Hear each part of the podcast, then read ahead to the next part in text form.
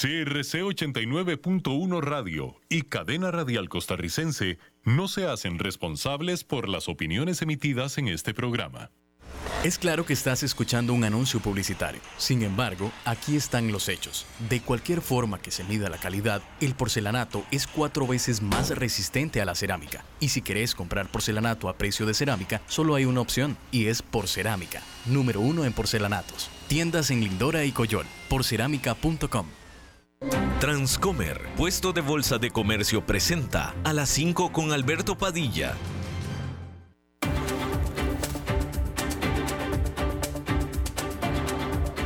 Inicia a las 5 con Alberto Padilla.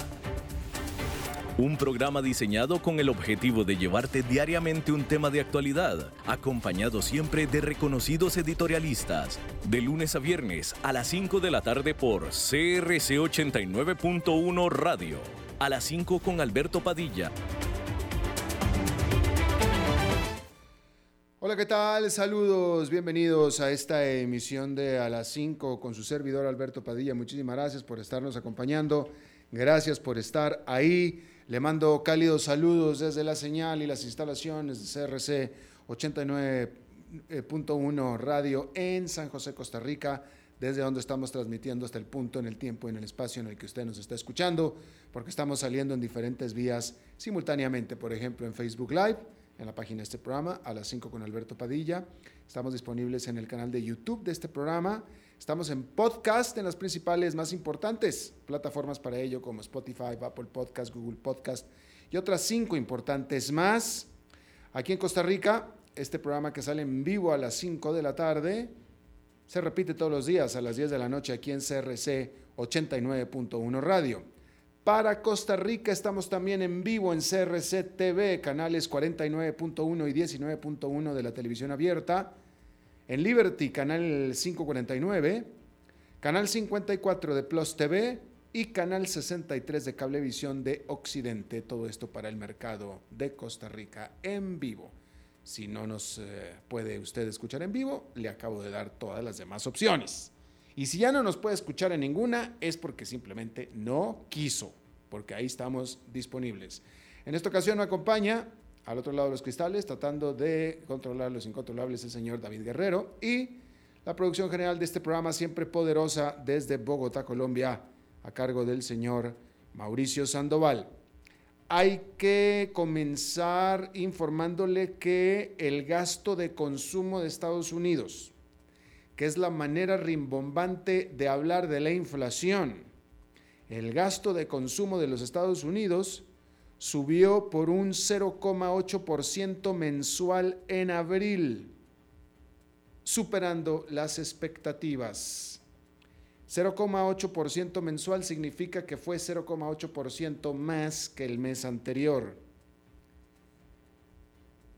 Después de que los ingresos después de impuestos subieron 0,4%, con el mercado laboral mostrando muy pocas señales de enfriamiento. La medida de inflación preferida por el Banco Central de los Estados Unidos, que es la Reserva Federal, también subió 4,4% anual para el mes de abril, que es arriba del 4,2% que se presentó el mes anterior de marzo, es decir, un 0,2% por arriba.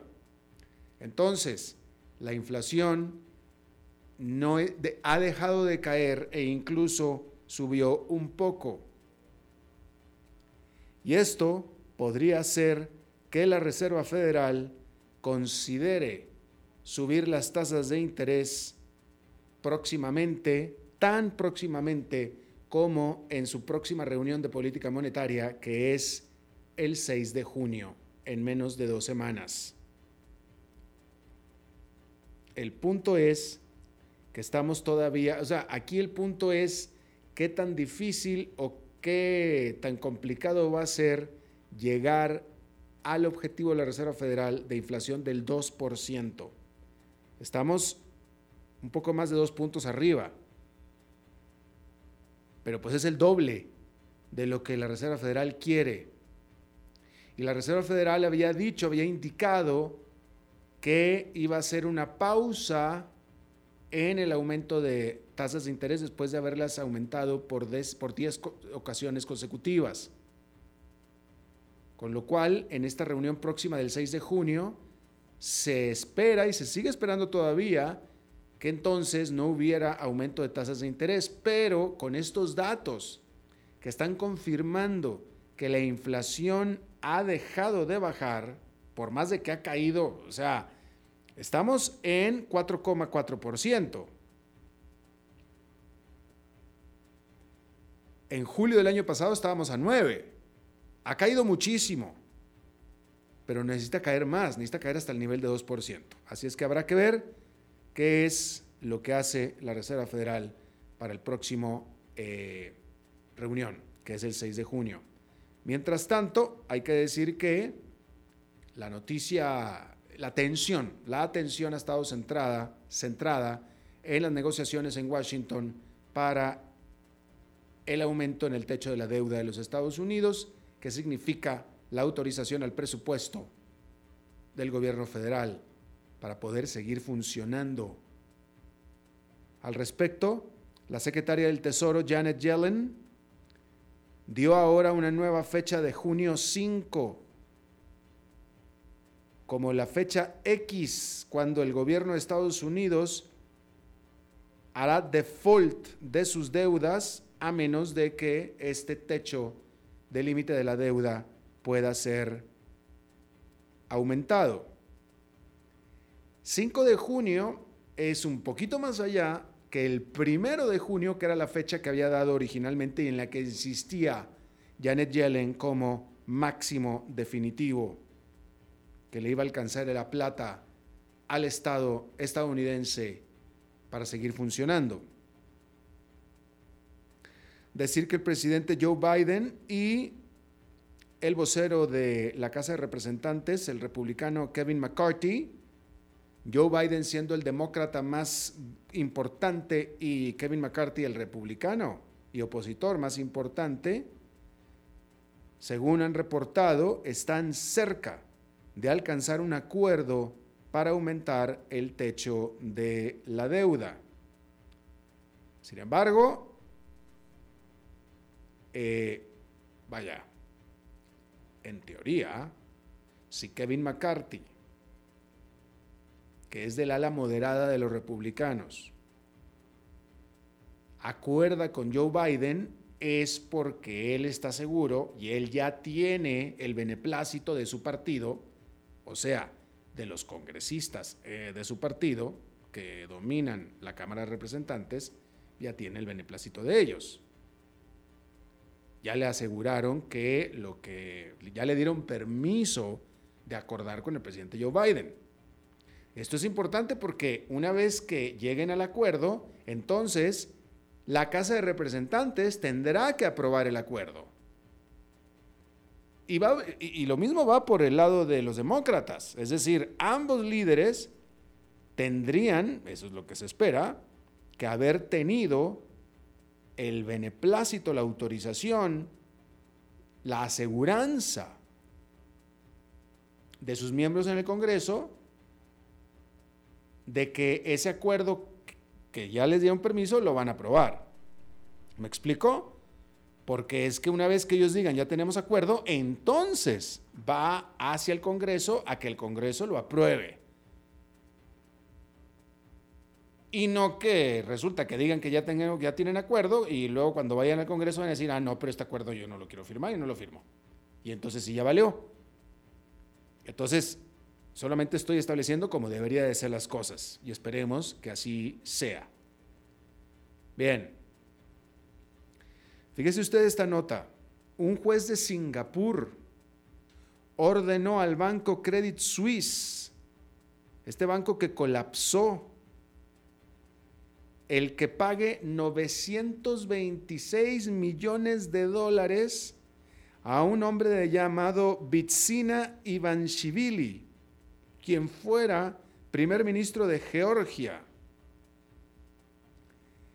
Este golpe al banco se da justo cuando se está finalizando la toma de este banco por parte de su rival UBS, quien lo tomó a instancias del gobierno suizo después del colapso de Credit Suisse. La toma del banco o el quedarse con el banco se iba a concretar la próxima semana. Y por supuesto que no contaban con un pago de 920, de casi mil millones de dólares. Resulta que este señor Ivanishvili es el hombre más rico de Georgia y quien fuera su primer ministro, y había él demandado al Credit Suisse por haber manejado su dinero, su portafolio de manera fraudulenta. Por supuesto que el Credit Suisse dijo que iba a apelar esta decisión del juez que la describió como equivocada. Pues habrá sido equivocada, pero si ya dijo el juez, ya valió. 926 millones de dólares. Aleksandar Bucic, Aleksandar el presidente de Serbia, ordenó a unidades de la armada, de su armada, a que se acerquen a la frontera con Kosovo, porque más temprano en esta jornada, grupos de, eh, de serbios étnicos o de la etnia serbia tuvo choques con la policía en el norte de Kosovo mientras estaban tratando de bloquear la entrada de oficiales recién electos para que no entraran a los edificios municipales. Allí la policía disparó gases lacrimógenos. Un automóvil de la policía fue prendido en llamas. El ministro de Defensa de Serbia, Milos Busevic, dijo que era claro que había terror en contra de la comunidad serbia en Kosovo en estos momentos. La lira turca cayó a su nivel mínimo récord en contra del dólar justo antes de la segunda vuelta en las elecciones presidenciales que serán este domingo y cayó a 20 por dólar, 20 liras por dólar. Desde la primera vuelta que fue el 14 de mayo, en la cual el presidente Recep Tayyip Erdogan quedó con una mucho mejor posición que la que se esperaba en las encuestas, la lira turca ha caído un 2,1%. Hay que decir que los inversionistas internacionales en Turquía están muy escépticos con las políticas económicas de Erdogan, las cuales ha venido aplicando desde hace ya tiempo y no han funcionado no han funcionado y que promete seguir aplicando.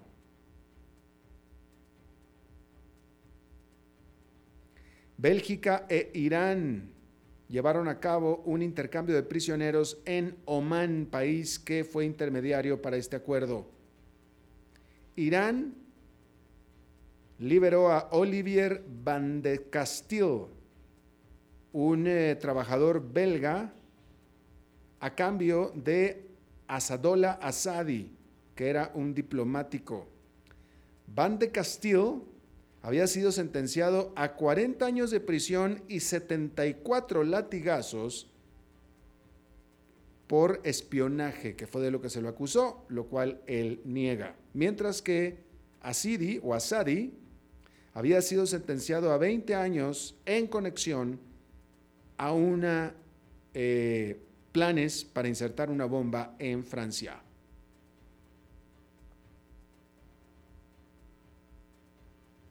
Ucrania dijo que había derribado 10 misiles y más de 20 drones que Rusia había lanzado hacia la capital de Kiev y también en el este del país durante la noche. Al menos dos personas murieron y 30 quedaron heridas en la ciudad de Nipro, después de que ahí un misil cayera sobre un hospital. En la ciudad norteña de Kharkiv se informó de un incendio que estalló en un depósito de combustible después de que fuera atacado con dos misiles. Y bueno, eh, hay que decir que en Sudán, que hace días que no hemos hablado de Sudán, y es porque, bueno, porque ha habido una eh, tregua en ese país, y hay que decir que la gente de Sudán, los ciudadanos, se espera que pasen los siguientes días con tranquilidad, aunque ansiosos, para poder ver si la actual tregua nacional es extendida.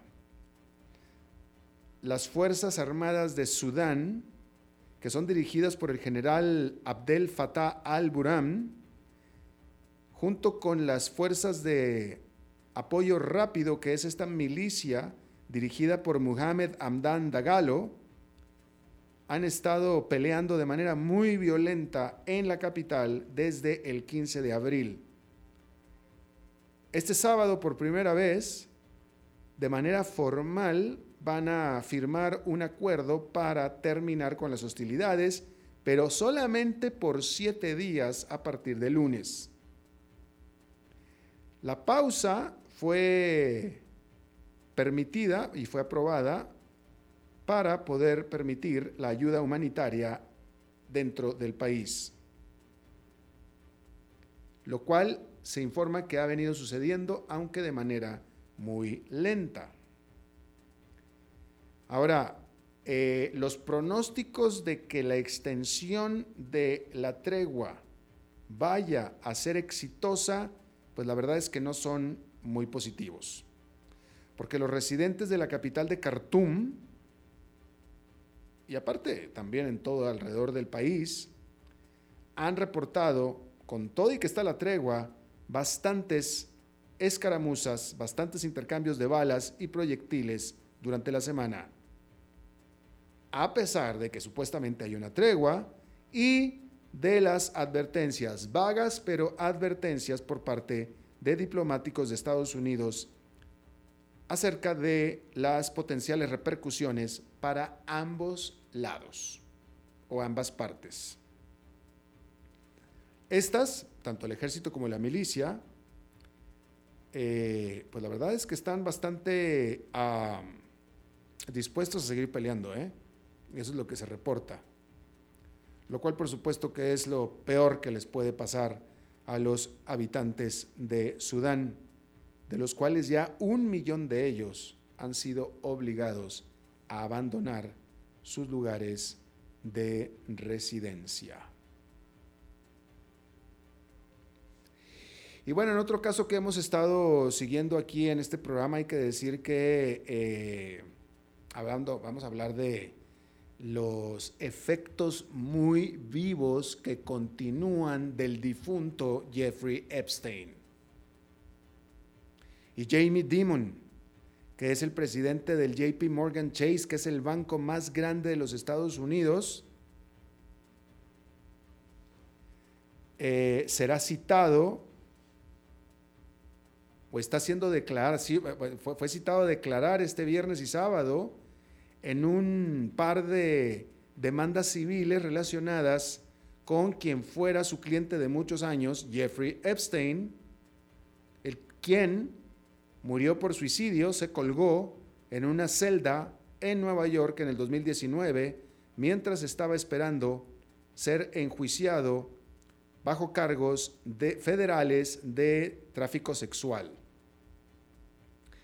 El fiscal general de las, de las Islas Vírgenes, que era donde Epstein tenía su residencia oficial en una isla privada, en estas islas, acusa al JP Morgan de obstruir la ley y el facilitar las actividades ilegales de Epstein por medio de proveerle de servicios financieros. En pocas palabras, de darle acceso a su dinero, como si tuviera opción el banco. Y por supuesto que el banco dice, ¿y a mí por qué me echan la culpa? ¿Yo qué tengo que ver con todo esto? Y en cambio, el banco le reviró a las Islas Vírgenes y ahora acusa al gobierno de las Islas Vírgenes de los Estados Unidos de ser complaciente, o mejor dicho, no, de ser cómplice en los crímenes de Epstein. Entonces ya se están acusando mutuamente. Y el banco este viernes, no es cierto, esta semana, el martes, levantó cargos en contra de las islas, del territorio, alegando que oficiales de alto rango de las islas se hicieron de la vista gorda a cambio de dinero y de favores por parte de Epstein. Ante esto, el gobernador de las islas, Albert Bryan, será citado a declarar el próximo mes como parte de esta demanda por parte del JP Morgan. A esto, el gobierno de las Islas Vírgenes asegura que esto se trata de un obvio intento de voltear la culpa de JP Morgan hacia quien lo acusa en esto que ya se convirtió en una novelona. Y bueno, esta semana, hay que decir que esta semana quien dio la noticia corporativa fue, y se lo, informamos aquí, fue Nvidia, esta eh, empresa productora de microchips, de microprocesadores, que presentó una excelente estado de resultados al primer trimestre del año y todavía más excelente perspectiva para el resto del año. Porque resulta que Nvidia, la cual yo, ah, hablando de mí, tal vez usted también, aunque muchos de ustedes son expertos en estas cosas, yo no, pero yo Nvidia lo había escuchado en términos de la computadora que había comprado o que pensaba comprar. Que resulta que Nvidia lo que hace son chips para gráficos, para elaborar gráficos, los cuales son esenciales y van de la mano con la inteligencia artificial. Y como usted sabe, la inteligencia artificial ahorita es el término del momento, específicamente desde el chat GPT. Que chat GPT es ahora la punta de lanza de lo que es todo lo de inteligencia artificial, siendo que la inteligencia artificial existe desde mucho antes, pero el chat GPT es un fenómeno reciente de este año. ¿Sí? Y con todo este avance cuántico que ha tenido la inteligencia artificial a partir del chat GPT, resulta que en quien estaba mejor posicionado para todo esto era Nvidia. Y resulta entonces que con todas las promesas y todo lo que se ha estado hablando y todas las cosas que se han estado perfilando acerca de la inteligencia artificial a partir del chat GPT, benefician a Nvidia más que a cualquier otra productora de microchips, incluso más grandes y más legendarias como por ejemplo Intel, no tienen muy poca presencia en inteligencia artificial, pero no es así Nvidia. Y todo esto se ha robado la atención del mundo corporativo, al grado de que han subido tanto y tanto las acciones de Nvidia que está a punto de convertirse en una empresa de evaluación de un trillón de dólares que en español sería un billón, acompañando a Amazon y a Apple, o sea, una gigante en cuanto a la evaluación. Una gigante. Bueno, pues eso es lo que ha estado acaparando la atención esta semana. Hay que decir que allá en Nueva York este viernes hubo ganancias importantes. 1% para el índice industrial Dow Jones, el, el Standard Poor's 500 subió 1,3% y el Nasdaq Composite con un salto de 2,19%. Este último indicador es el de la industria tecnológica, precisamente. Ahí lo tiene usted. Y bueno, eso es Nvidia. Vamos a hablar de otra empresa que no tiene absolutamente nada que ver con Nvidia, pero tampoco le tiene nada que envidiar a los resultados que está presentando, porque hay que decir que a pesar de que el grueso, la gran mayoría de los hogares están sufriendo por la alta inflación y los altos precios en los supermercados y en la gasolinería, hay que decir que algunos pocos hogares todavía pueden darse lujos y se los dan. Hay que decir que eh, las ventas en línea, también en tiendas, pero sobre todo en línea, de artículos caros, ropa cara, joyería, cosméticos, de marcas como Hermes y LVMH y Richmond, todas subieron durante la pandemia y han alcanzado nuevos niveles máximos desde entonces, al grado que el jefe, el presidente de LVMH, Louis, Louis Vuitton MH, Bernard Arnault, se convirtió en el hombre más rico del mundo, sobrepasando a Elon Musk, vendiendo artículos caros. Y bueno, pues hay que decir que otro lugar donde se puede ver esta efervescencia es en nadie menos que Laurent Perrier, esta productora de champán francés, la cual reportó sus ganancias anuales este viernes y en los 12 meses que terminaron en mayo, los ingresos de Laurent Perrier crecieron a 312 millones de dólares, con su eh, utilidad neta aumentando 16% a 64 millones de dólares. Hay que decir que el margen de utilidad de Laurent Perrier es de un burbujeante, 28%. Y el precio de las acciones durante este mes también burbujearon y pasaron los 144 dólares la acción, que es casi el doble del nivel que tenían cuando empezó los encierros de la pandemia hace tres años. Así es que alguien que no está teniendo problema son los que toman las champañas de Laurent Perrier, ni tampoco con ellos la empresa en sí. Así es que ahí lo tiene usted. Rápidamente déjeme le informo. Eh, le voy a comentar de esta serie que hemos estado hablando sobre cuánto tendría usted si hubiera invertido tal cantidad en una empresa.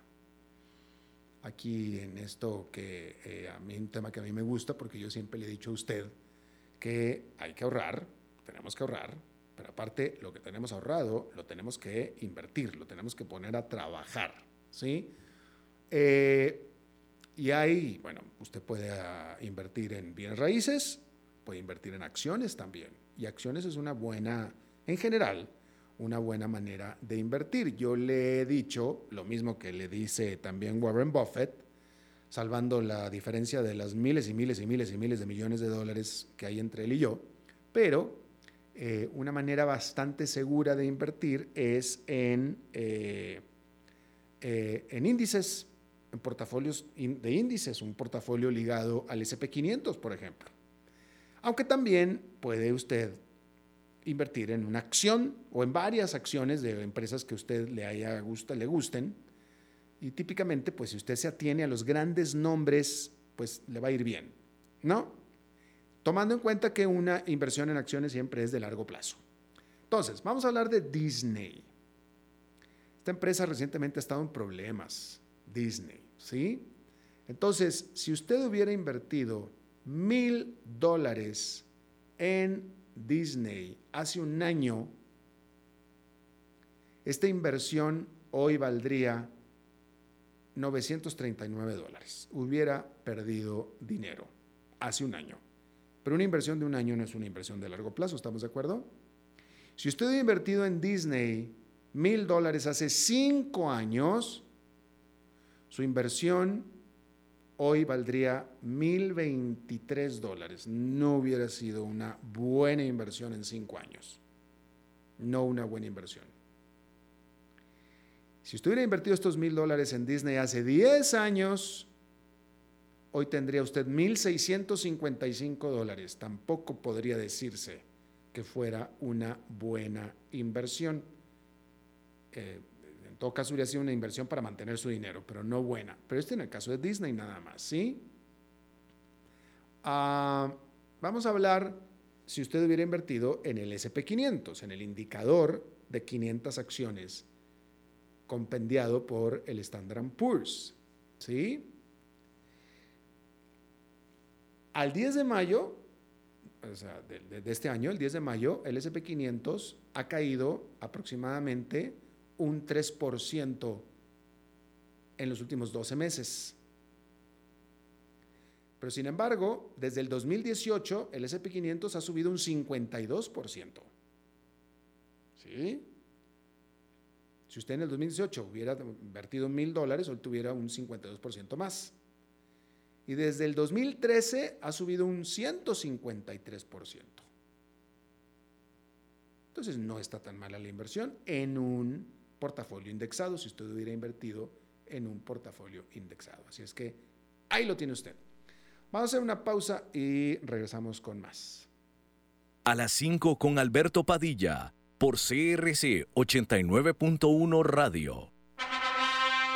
Estamos aquí reunidos para celebrar lo que será una unión, esperemos eterna, entre ustedes dos. Luisa, ¿tenés suficientes activos líquidos en tu portafolio de inversión? Sí, y lo tengo bien diversificado por nivel de riesgo. Jorge, ¿tenés ya listo tu fondo de emergencia? Eh, primero que todo, no. Y segundo, Luisa, ¿No se supone que este era el padre que nos iba a casar? Ay, no, amor. Eso todavía no. Este es un asesor de Transcomer y bueno, tenemos que hablar de tu falta de fondo de emergencia. Transcomer, puesto de bolsa de comercio. Construyamos juntos su futuro. Somos expertos en eso. Es claro que estás escuchando un anuncio publicitario. Sin embargo, aquí están los hechos. De cualquier forma que se mida la calidad, el porcelanato es cuatro veces más resistente a la cerámica. Y si querés comprar porcelanato a precio de cerámica, solo hay una opción, y es Porcerámica, número uno en porcelanatos. Tiendas en Lindora y Coyol, porcerámica.com.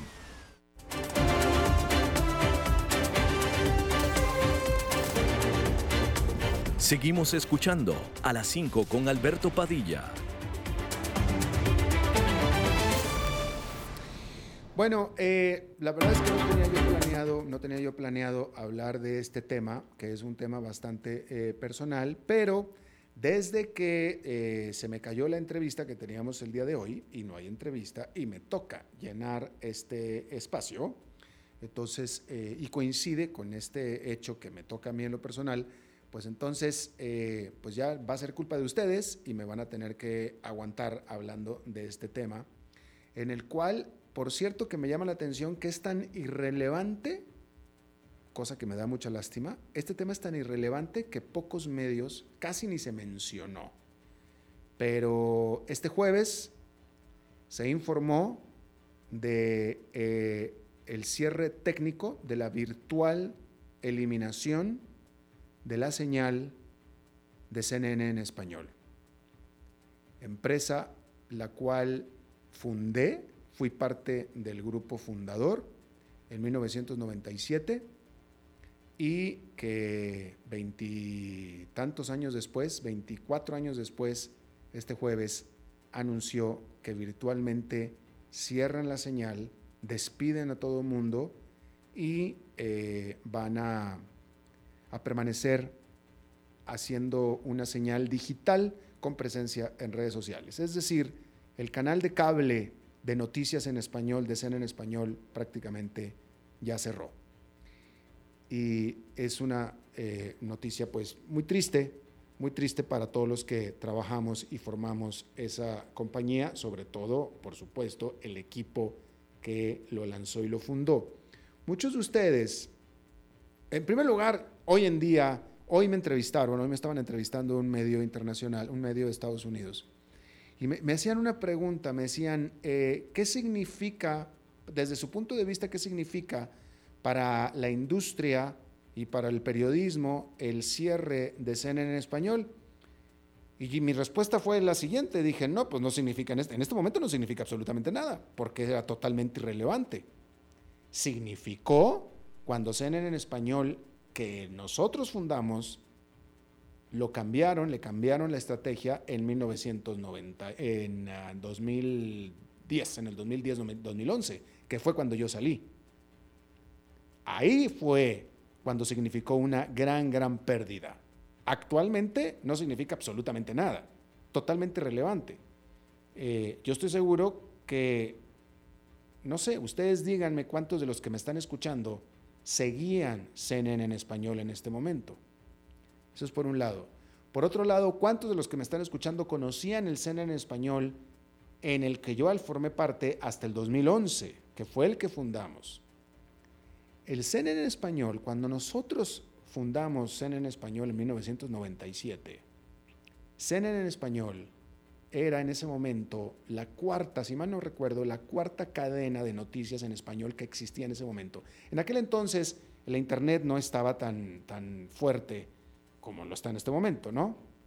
Pero en ese momento había, CNN en español era la cuarta, estaba ECO de Televisa, estaba NBC Canal de Noticias y estaba CBS Telenoticias.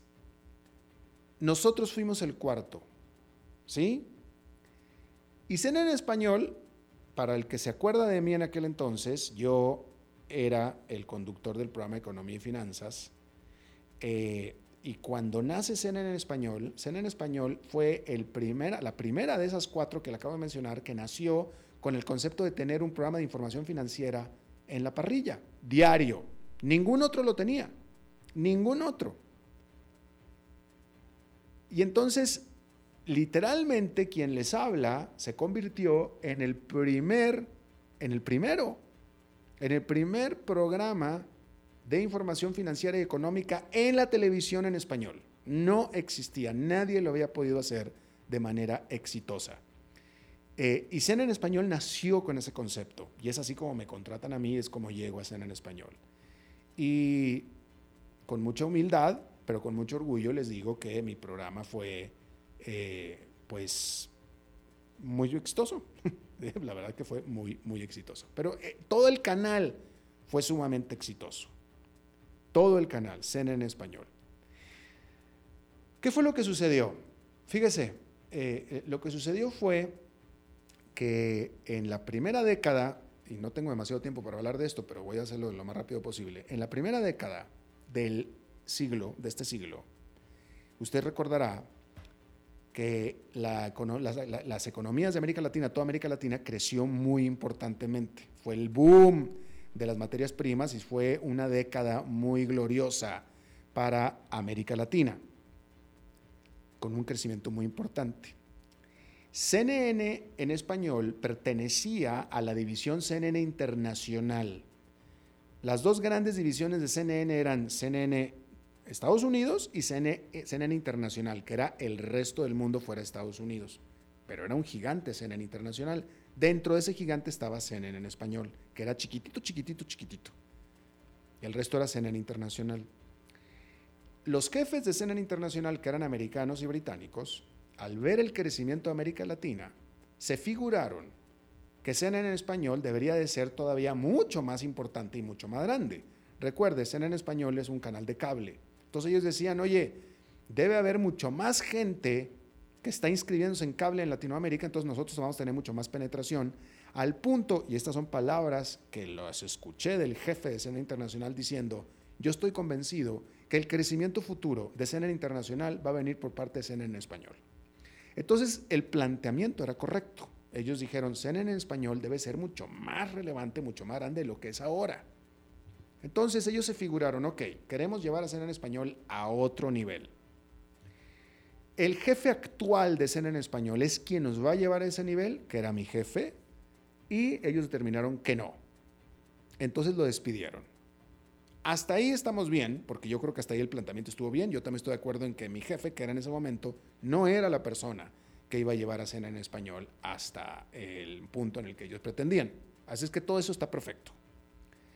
Otro punto, CNN en español nació siendo un canal de noticias para América Latina, desde Estados Unidos, para América Latina. Nosotros nos hicimos completamente relevantes porque nosotros, eh, eh, vaya, típicamente, y usted que está en América Latina lo sabe, los latinoamericanos le tienen poca confianza a sus medios de noticias domésticos, nacionales, los cuales están plagados de una serie de influencias negativas. Eh, y todos somos humanos, ¿verdad? Todo el mundo respondemos a las influencias negativas. Nosotros en CNN en Español, como estábamos basados en Estados Unidos, las influencias negativas nos importaban un pepino. Porque yo al final me iba a mi casa en Estados Unidos y no pasaba absolutamente nada. Entonces no había influencia que nos pudiera influenciar, valga la redundancia. Entonces eh, eh, éramos verdaderamente independientes completamente y los latinoamericanos así lo percibían. Y por eso nos veían. Y por eso nos veían. Eh, y nunca fuimos un canal para el mercado hispano de Estados Unidos porque es un mercado diferente. Entonces nosotros éramos hacia Latinoamérica. Ok. Corren a mi jefe y se traen a quien supuestamente iba a llevar a cena en español al siguiente nivel bajo los preceptos que le acabo de mencionar hace un momento. No sé en qué momento y qué pasó, pero se encontraron a la actual jefa de cena en español, que fue la que trajeron, alguien que no era periodista, tenía experiencia en televisión, sí, pero no era periodista y jamás había visitado América Latina fuera de haber ido a Cancún. Nunca había visitado América Latina y no conocía nada de América Latina. Y ella es esta persona, Cynthia Hudson, que sigue siendo la presidenta de, lo, que queda de CNN español, es la que no sé en qué momento les cambia la perspectiva y les dice y se las vende y se la compran de que no, no, no, no, no, el futuro de ser español no es América Latina, para nada, es el mercado hispano de Estados Unidos. Y el mercado hispano de Estados Unidos necesita otra cosa diferente a lo que es en este momento CNN en español. Y ahí es donde hacen el cambio. Y estos brutos abandonan lo que nosotros ya habíamos hecho, que era ser el único canal de noticias en español 24 horas, referente independiente, respetado y seguido de América Latina para darle por completo la espalda a América Latina y concentrarse en el mercado hispano de Estados Unidos, hacerle la competencia a Univisión y a Telemundo, que ya eran los reyes en ese mercado. Es decir, dejó de ser un canal de noticias para hacerse un canal de entretenimiento a darle de patadas a los reyes del entretenimiento que son Univisión y Telemundo. Y por supuesto que fracasaron estrepitosamente.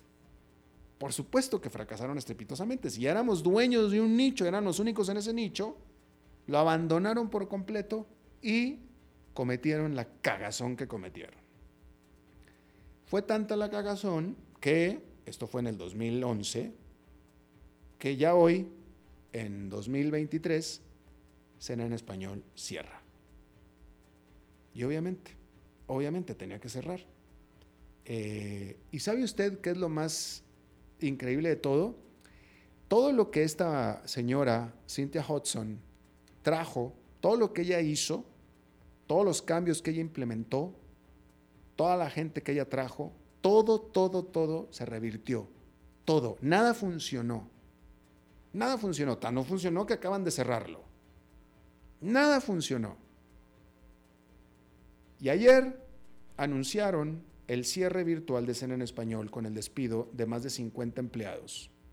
Entre ellos, talento al aire, como por ejemplo Don Francisco. Don Francisco ya no está más. Eh, eh, Javier, Romo, creo que se llama, es que yo no lo veo tampoco, varios ya no están más, tampoco. O sea, despidieron a todo el mundo. Todo lo que ella trajo y hizo, todo lo deshicieron, todo, todo, todo. Ya despidieron a todo el mundo, ya deshicieron todo. Menos a ella, ella sigue ahí. ¿Puede usted creerlo? Ella sigue ahí. ¿Cómo es increíble. Le digo, esto es para estudio de escuela de negocios en serio. Porque, o sea, es difícil encontrar un caso de tal destrucción de valor y tal destrucción de marca y tal cagadón de ser alguien número uno y referente, importante, influyente, y en unos cuantos años llegar a cerrar totalmente fracasados y corrieron absolutamente a todos menos a ella. Ella sigue ahí. Ella fue la que envió el memorando ayer diciendo, chao, se van todos y yo me quedo. Increíble. Totalmente increíble. Ah, alguien que se queda también es Fernando del Rincón. Ah, yo no lo veo, yo no, la verdad que no lo veo. Yo no veía cena en español ni cuando yo estaba ahí y no lo hacía por un asunto de sanidad. Para mí, estar en mi casa y ver cena en español era como estar trabajando. Entonces yo no lo veía. Así es que eh, entonces yo no veo a Fernando el Rincón. Pero para que usted se dé una idea, si usted se acuerda, Fernando el Rincón, que es la cara principal de Cena en Español, eh, él estaba en eh, acto, alto impacto, ¿no? Primer impacto, primer impacto se llama. ¿Usted se acuerda? Que tuvo que salir de ahí por un escándalo de que golpeó a, a su esposa, a su mujer, que se divorció de él. Bueno, ese fue el escándalo, ¿no? Este, en fin, de ahí se como que se desapareció. Eh, a la mujer esta Cynthia Hudson que se trajeron a hacer todo el desastre que hizo en Cena en Español, a ellos la trajeron del el canal Mega, TV, Mega TV, que es un canal de Miami. No sé si usted lo conozca en América Latina, pero bueno, en fin. Y ahí tenía ella trabajando a Fernando el Rincón. Cuando ella se va a Cena en Español, ella eh, se trae a Fernando el Rincón, se trae a Fernando el Rincón. Y ya con esto me despido. Eh, pero usted para que vea de dónde venía Fernando el Rincón. Eh, y, la, manera en la que ellos trabajan y lo que tienen en la mente, ¿no? esto fue en el 2011, 2010 aproximadamente. Anuncian que viene Fernando el Rincón. Fernando el Rincón, en ese momento, estaba conduciendo un programa en Mega TV que se llamaba Paparazzi Sensacional. Ese era el nombre del programa que conducía Fernando el Rincón, Paparazzi Sensacional. Se despide de Paparazzi Sensacional un viernes y el lunes siguiente ya estaba en cena en español junto a Patricia Yaniot entrevistando presidentes de Latinoamérica. Y esa es la manera de pensar y de actuar de esas gentes que hoy hicieron cerrar a cena en español. Y por cierto, se queda ella y se queda Fernando el Rincón. Y bien, ahí lo tiene usted. Vamos a hacer una pausa y regresamos con más. A las 5 con Alberto Padilla, por CRC 89.1 Radio. Estamos aquí reunidos para celebrar lo que será una unión, esperemos eterna, entre ustedes dos. Luisa, ¿tenés suficientes activos líquidos en tu portafolio de inversión? Sí, y lo tengo bien diversificado por nivel de riesgo. Jorge, ¿tenés ya listo tu fondo de emergencia? Eh, primero que todo, no. Y segundo, Luisa, ¿No se supone que este era el padre que nos iba a casar? Ay, no, amor. Eso todavía no. Este es un asesor de Transcomer y bueno, tenemos que hablar de tu falta de fondo de emergencia. Transcomer, puesto de bolsa de comercio. Construyamos juntos su futuro. Somos expertos en eso. Es claro que estás escuchando un anuncio publicitario. Sin embargo, aquí están los hechos. De cualquier forma que se mida la calidad, el porcelanato es cuatro veces más resistente a la cerámica. Y si querés comprar porcelanato a precio de cerámica, solo hay una opción, y es Porcerámica, número uno en porcelanatos. Tiendas en Lindora y Coyol, porcerámica.com.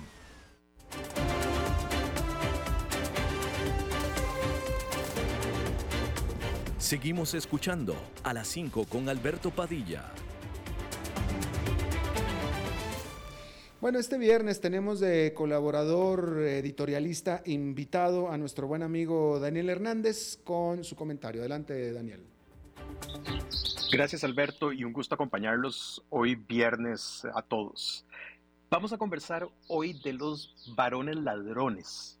Este es un término muy popular que se generó en la cultura empresarial al finales de los 1800 e inicios de los 1900, eh, que en inglés son los robber barons.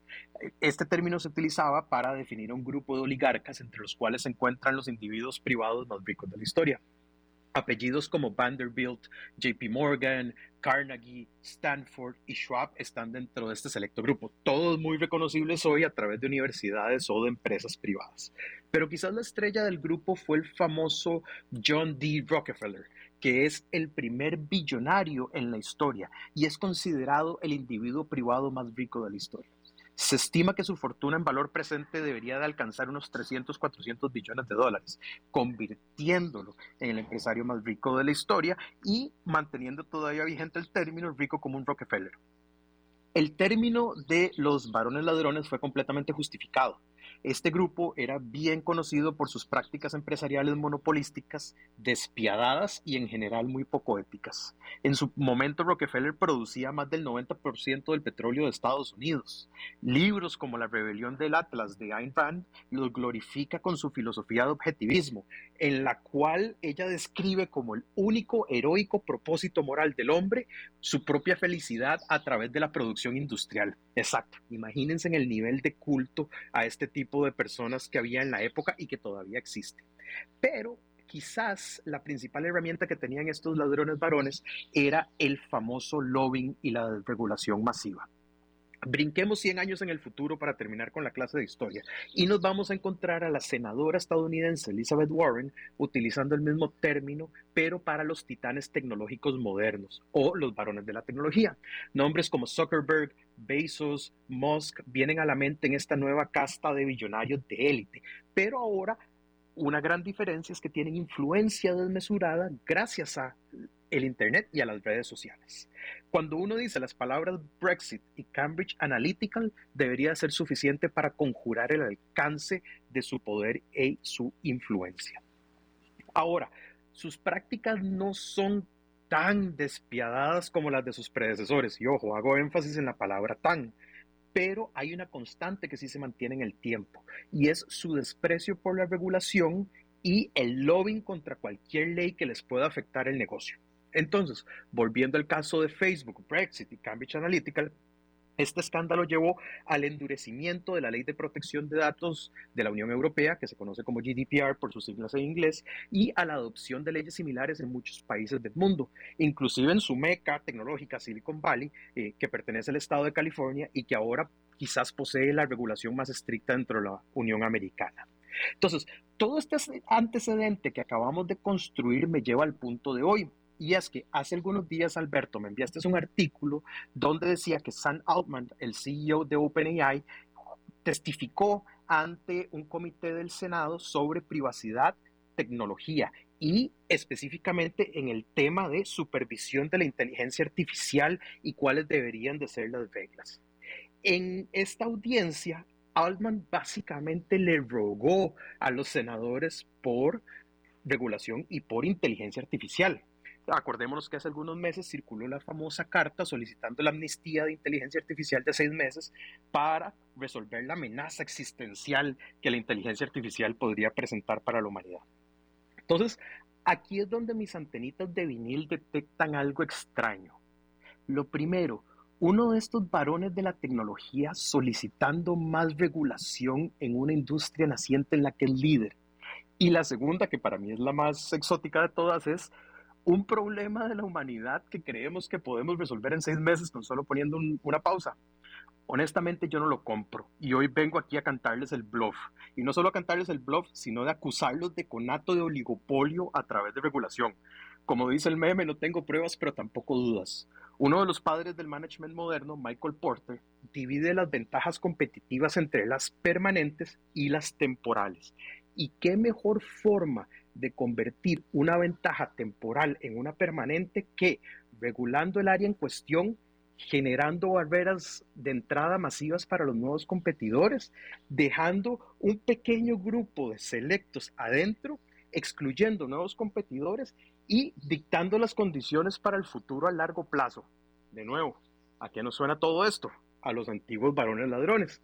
Además, seamos honestos, todos sabemos quién va a redactar esa ley y yo no creo que sea el senador de Idaho ni sus asistentes que tengan la capacidad. O sea, si difícilmente entienden TikTok, menos van a entender las complicaciones de AI. Entonces, antes de que me acuses de marxista, leninista, eh, salido del pretil de mi alma mater de la UCR, les voy a recordar que hay un precedente tóxico en este tipo de tácticas. O sea, ya vamos a ver, la hemos visto varias veces. Y la más reciente es la de un miembro o futuro miembro del Club de los Varones Tecnológicos y ahora excomunicato oficial Sam Backman Fried de FTX, el del escándalo de cripto, que a través del subcomité de, agricultura y la Comisión de Futuros Commodities Alimenticios quería regular cripto. Exactamente. No a través de la SEC, no a través del Departamento del Tesoro, no a través de la Fed, a través de la Comisión de Futuros Commodities Alimenticios del Subcomité de Agricultura. Y ojo, de paso, no lo logró porque el esquema Ponzi que había montado colapsó antes de tiempo, pero si hubiera tenido un año más, probablemente lo logra. Entonces, el mensaje de hoy es, cuando escuchemos este tipo de noticias, sobre todo en el ambiente de tecnología, tratar de encontrar el porqué detrás del porqué y ser un poco cínico, tal vez es la palabra correcta, no nos va a hacer daño. Muchísimas gracias por el espacio. Bueno, pues muchísimas gracias a Daniel Hernández por este comentario. Daniel Hernández, un editorialista invitado este viernes. Gracias, Daniel. Y eso es todo lo que tenemos por esta emisión de A las 5 con su servidor Alberto Padilla. Muchísimas gracias por habernos acompañado. Espero que termine su día y su semana en buena nota, en buen tono. Y nosotros nos reencontramos en la próxima. Que la pase muy bien. A las 5 con Alberto Padilla fue traído a ustedes por Transcomer, puesto de bolsa de comercio. Construyamos juntos su futuro. Somos expertos en eso.